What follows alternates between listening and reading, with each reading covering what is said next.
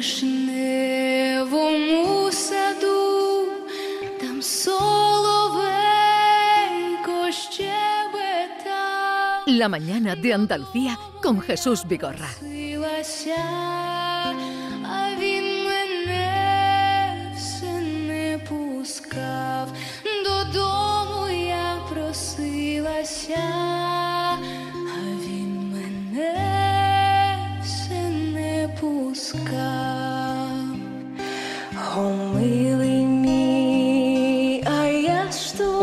Cumple 26 días de guerra y sigue la devastación.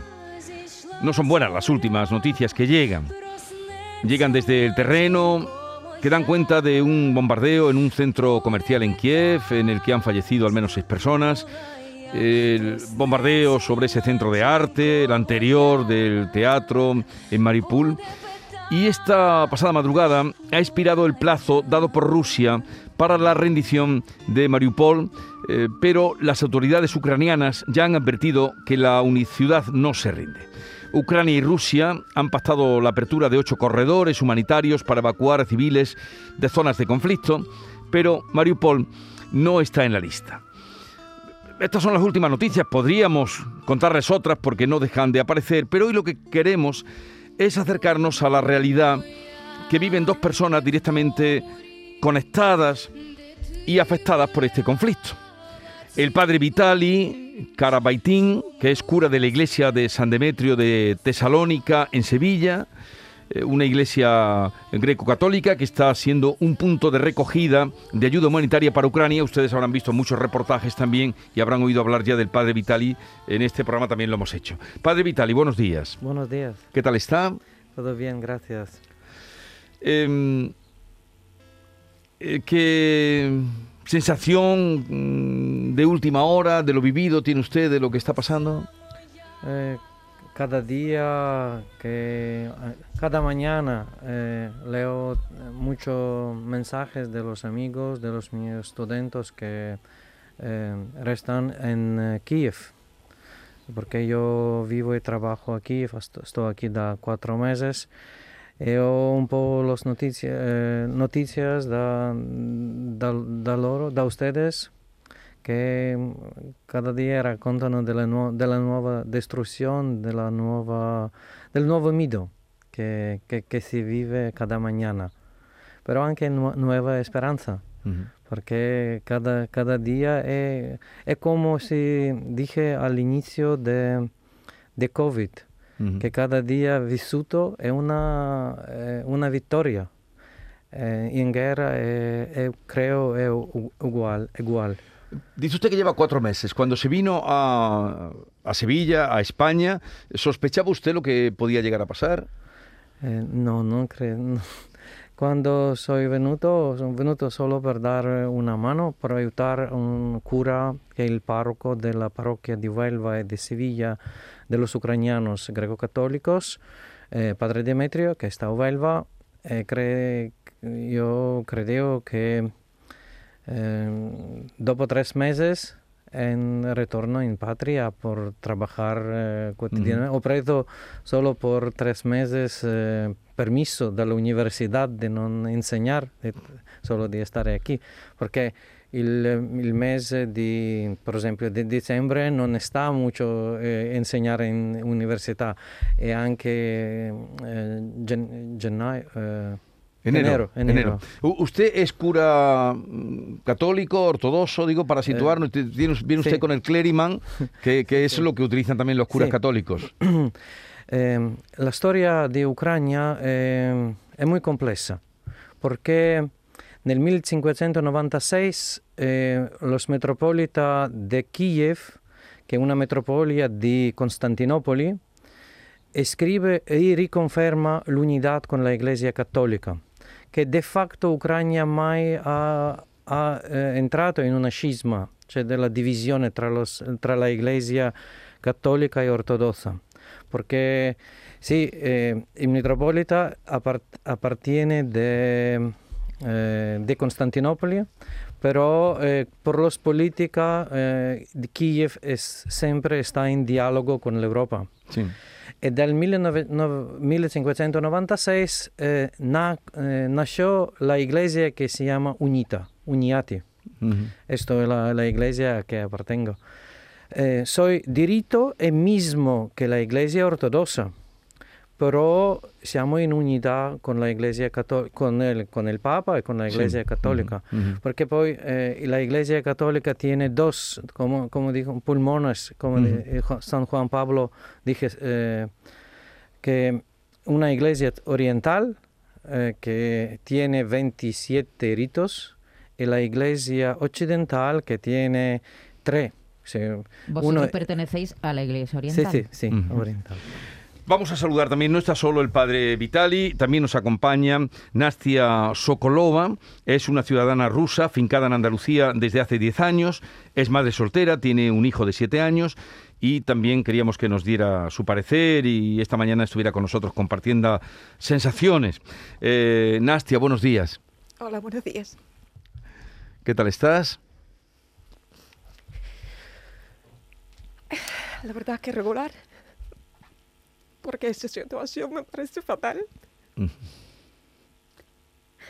Bueno, tranquila. Ahora, a ver si podemos traer un poquito de agua. Tranquila, Nastia, siéntete como en casa, eh, porque lo que queremos es eso, um, oírte y saber de, de vosotros. Ese es el momento, supongo, más difícil que estás pasando de los 10 años que llevas en España, ¿no? Sí. ¿Te sientes bien en España? Me siento bien en España. La verdad que España me acogió muy bien y me siento aquí como en casa. Y yo creo que ahora mismo más en casa aquí que ahí. Porque con las leyes que están tomando ahí, yo no me veo mm, capaz de volver.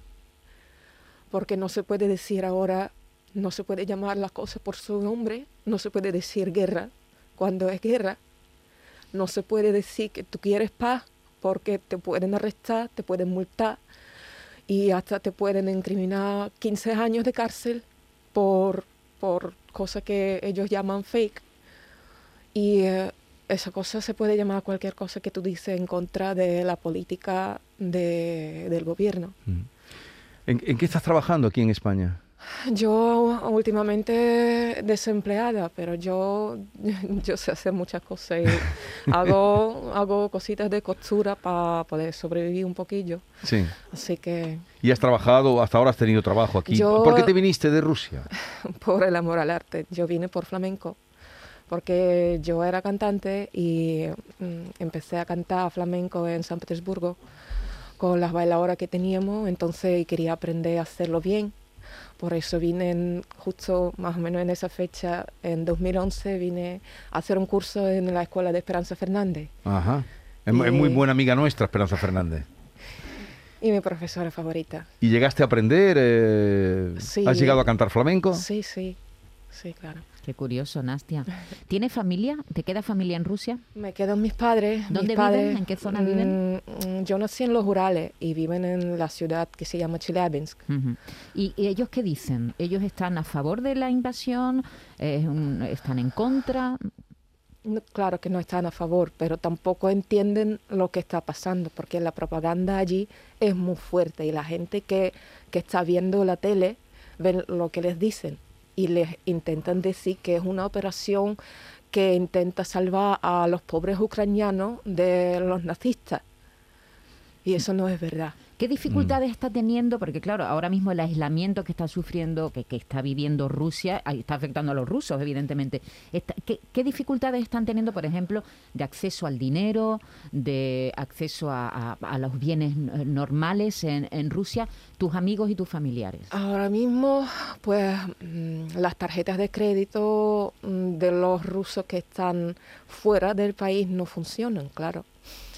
Pero los que están dentro pueden utilizar, mm, pero el dinero ruso, los rubles, porque mm.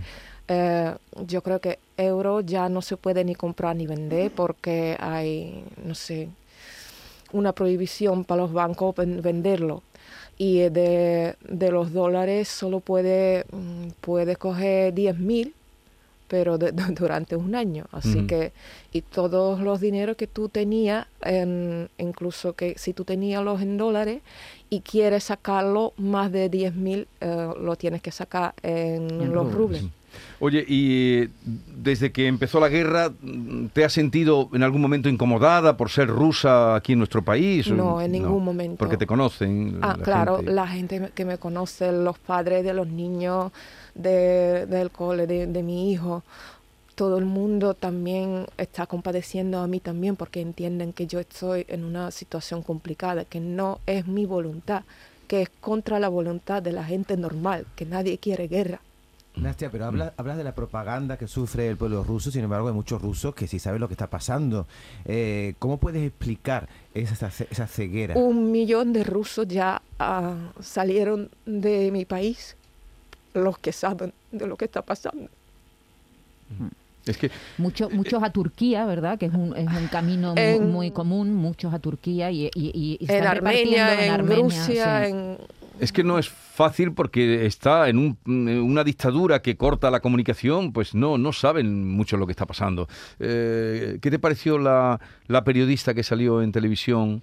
Eh, A mí me pareció que es un, un acto muy valiente. Muy porque, valiente. eh, esa mujer, delante de este régimen, no va a tener futuro y probablemente también quedará en la cárcel. A ver, padre Vitali, usted, eh, que me asombra, lleva cuatro meses aquí porque Nastia lleva diez años, pero usted, pero me asombra también cuando vienen la facilidad con la que aprenden a hablar el idioma. Eh, lo- lo- lo- los, Sí, los niños, los ucranianos, cuando vienen en poco tiempo empiezan a, a- a expresarse y además a hablar de corrido. Sí.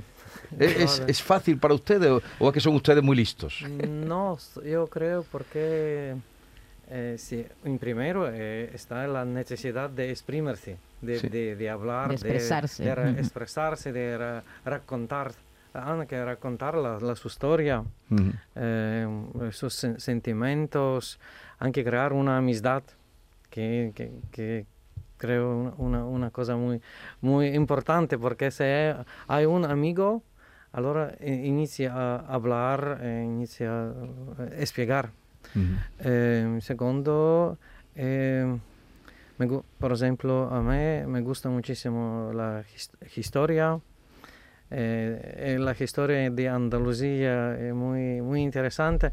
Por ejemplo, en el Día de Andalucía, de 20 28 de febrero, eh, la primera vez he escuchado el himno, que me ha gustado muchísimo porque yo digo, es uno, eh, soy le- las palabras y la historia anche de, de mi pueblo. Claro. Eh, em, por eso me, por eso provo de emparar. Ujú. eh, Padre, eh, eh, ¿esperaba? Claro, usted lleva muy poco. ¿Es la primera vez que viene a España? No, eh, non è, Pero no, ha è vivido, primera vez. no es la primera vez, pero ha estado así eh, un tiempo seguido como esta vez, eh, No, en no, otras no, ocasiones, es la es- primera es, vez. eh, Così, eh, primera Ujú. vez. Eh, ¿Esperaba la reacción que ha habido de ayuda y de bueno de apoyo al pueblo ucraniano tras la, la guerra en, en nuestro país? ¿Cómo, cómo ha No, sentido no, ese apoyo? Ecco, dal- dall'inizio eh, speravamo di, di fare co- come, se, co- come da sempre eh, un po' por se, por, por sí mismo, in, in comunità, che può Sí, portare los qualche cosa. ¿no? Sì, sì, propios nella- Per eso abbiamo fatto una decisione di aprire la iglesia solo per quattro ore al dia. Ujú.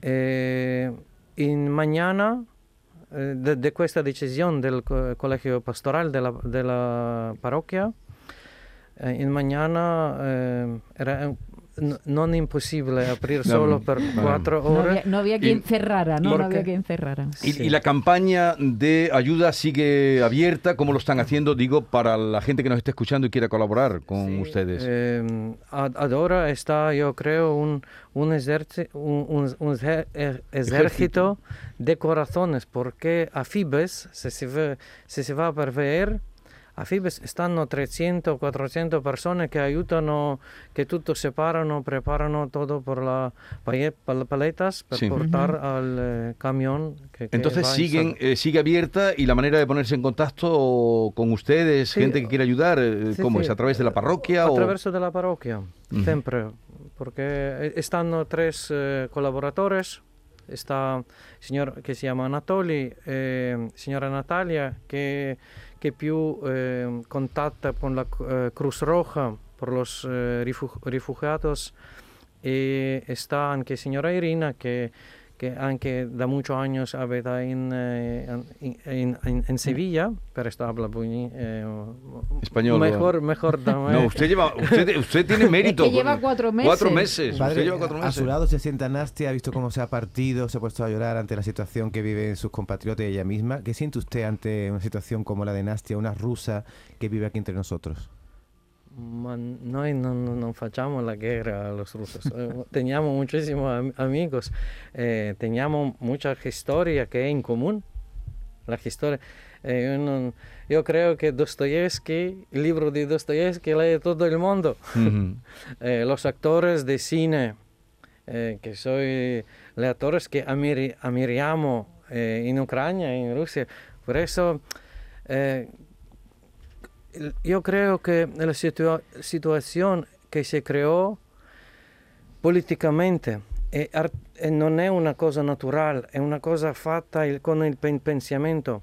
Esta situación crea una división tra, tra nosotros. Ujú. Porque eran eh, pueblos muy unidos, ¿no? Ucranianos, nos han ido contando mucha gente, que, ucranianos que hablaban ruso, que se sentían muy vinculados a Rusia, que había una relación de, de Rusia vecindad. Hay, muchísima gente en Rusia que tiene familia, la mitad de familia. Es que no tenemos raíces, claro, no tenemos sangre rusa, es que tenemos una mezcla porque somos un país muy grande y vienen los de Armenia, de Kazajstán, de Tayikistán, de Ucrania, que toda esa sangre está en Rusia, que no hay un ruso puro y duro. Nastia, pero Putin lleva mucho tiempo en el poder. ¿Tú ve- veías venir la que, lo que tenía este hombre en la cabeza?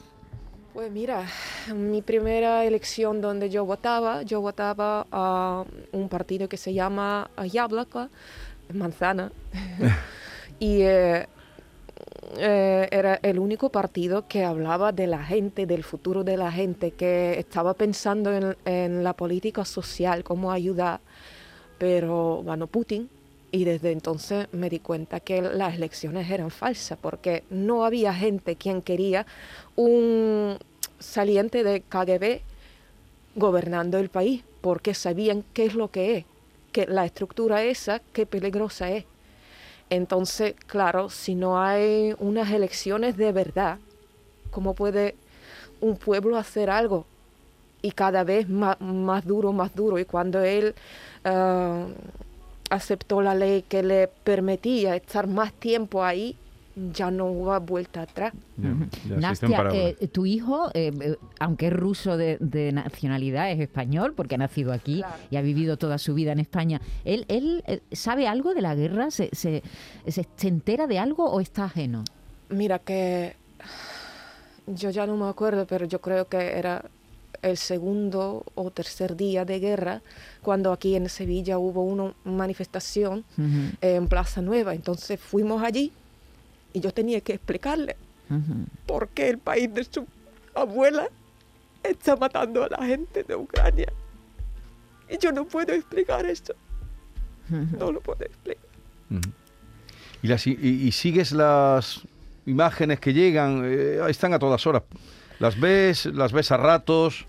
Yo intento no ver las imágenes Ya. porque me duele mucho, pero claro, estoy en ello porque en estas dos semanas tenía que aprender de política muchísimo, porque yo estoy desde la mañana hasta mm, la tarde, noche, estoy viendo los vídeos, intentando poniéndolo en la red rusa que hay, que, que parecida de Facebook.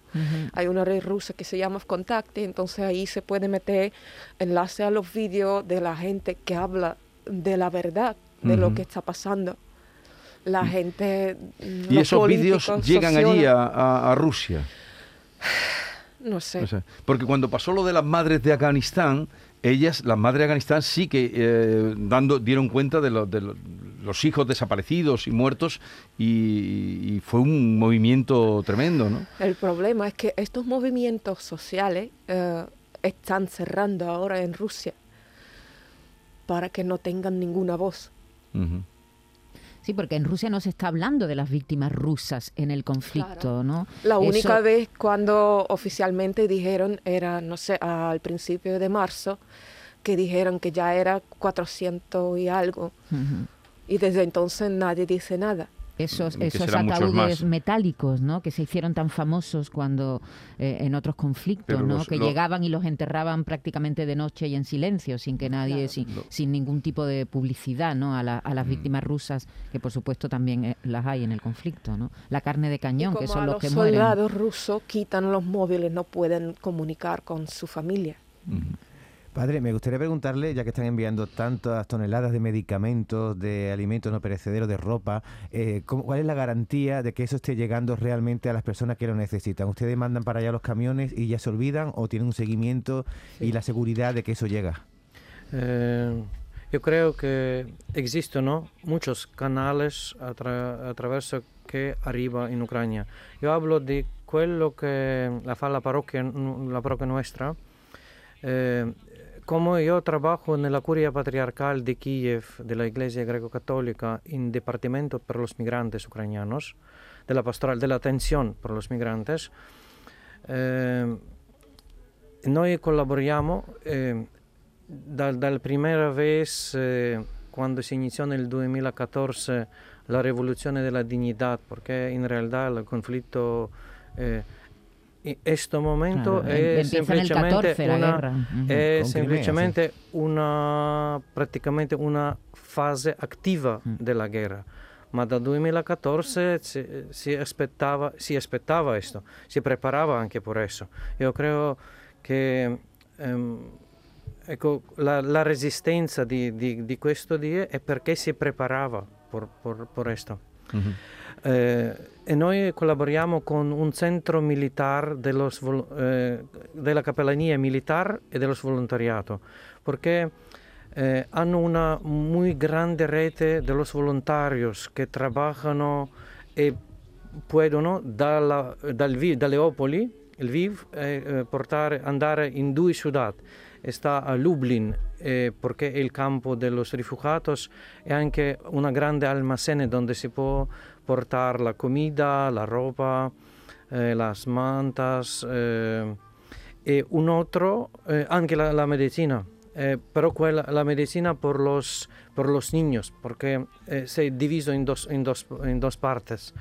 E la seconda è la città che si chiama Przemysl, eh, muy, muy más vicina alla, po- alla Ucraina, 6 km dalla frontera, e, e, e lì, ahí arriva la, la roba necessaria per los eh, militares e per la gente che non sabe come si traduce, però eh, soy eh, hombres eh, fanno vigilan- vigilanza della sua città. Che Ujú. stanno, Sí, eh, están patrullando una- la ciudad, una- voluntarios. una- sí, sí. è una- un, un- un- un- un esercito nato a- sí. a- adesso. Bueno, ayer vi eh, jóvenes estudiantes que están haciendo barricadas en Kiev, gente de 20, 21 años que, que ha dejado la universidad y está allí eh, cuidando las barricadas en la ciudad para que no entren los rusos. Por cierto, eh, hay muchos rusos que también que están en contra. Fíjate qué noticia. Acaba de producirse, acabamos de conocerla.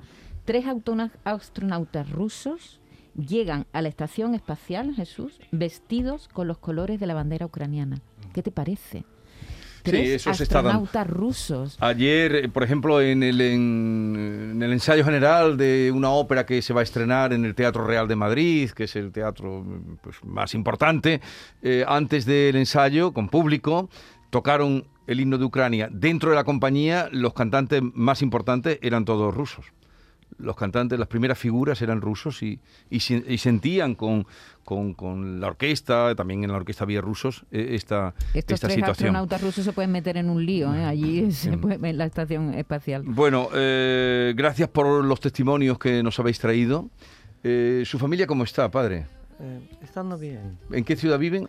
In Ivano-Frankivsk. In Eh, eh, la mia famiglia, la ciudad natia è Ivano-Frankivsk, che sta más vicina alla Polonia. E cerca alla- Polonia. a- más cerca alla Polonia e la Slovacchia. È la prima ciudad bombardata perché teniamo un... eh, è, è strano però fa, fa ri- un po' fa sorridere perché quando il presidente Putin hablò de- dell'aeroporto di mia città Sí.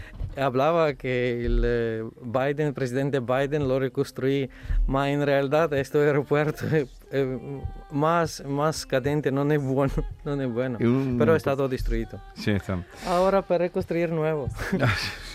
Bueno, eh, Nastia, gracias por haber venido. Ya sé el trabajo, mm, supongo que te cuesta hablar y más en público, pero es el testimonio también, porque la población rusa, no sé, eh, nos han dicho que en- en Andalucía hay unos 17.000 ucrainianos, es la cifra que se está barajando.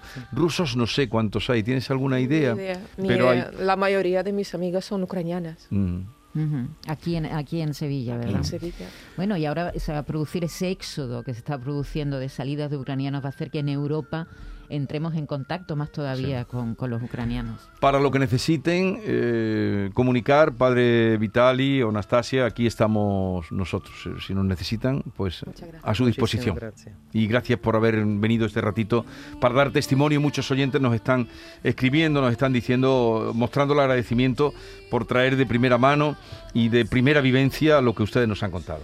Estamos con ustedes, con la gente de paz, con la gente de paz. 10.31 minutos de la mañana, enseguida vamos con Francisco Arevalo, también hombre de paz.